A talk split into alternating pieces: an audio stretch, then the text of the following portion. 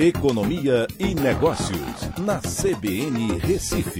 Oferecimento Cicred Recife e Seguros Unimed. Soluções em seguros e previdência complementar.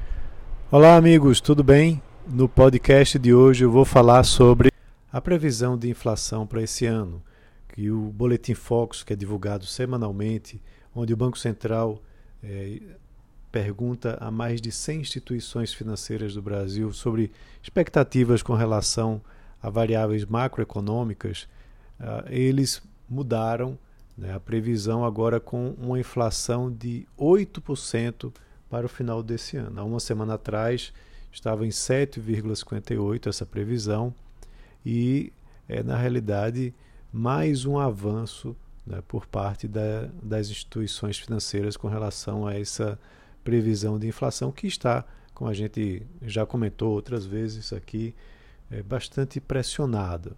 Né? É, nesse mesmo relatório que é divulgado pelo Banco Central com essa pesquisa junto às instituições financeiras, a previsão da Selic também mudou né, de 7,63% na semana passada, agora para uma previsão de 8% no final do ano. Então temos aí agora uma previsão de taxa de juros de 8% com IPCA, que é a nossa inflação, de 8% também. E o crescimento do PIB uh, ah, caiu dos 5,15% de estimativa na semana passada para 5,04%.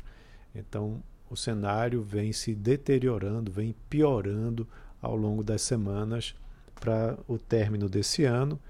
E para o ano 2022, uma previsão de crescimento é, de 1,72, né, bem mais baixo, abaixo de 2%, é, com um IPCA já mais controlado, a 4%, mas aí estourando a, o centro, quer dizer, saindo do centro da meta, e a manutenção da Selic no ano que vem, provavelmente quer dizer, de acordo com o Boletim Focus, para que feche o ano que vem a 8%.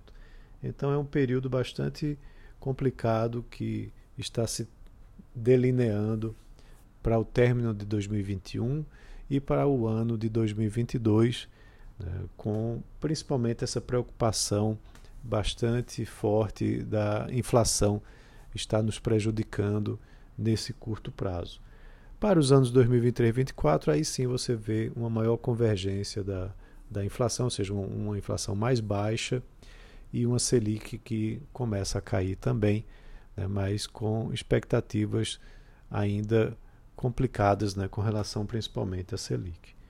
É, então é isso. Vamos aguardar para ver se esses números até o final do ano mudam, até porque essa pesquisa é feita de forma semanal e pode ser que a inflação comece a ceder.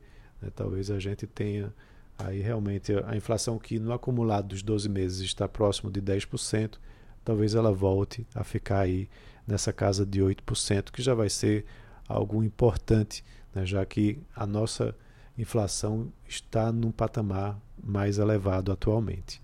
Então é isso, um abraço a todos e até a próxima.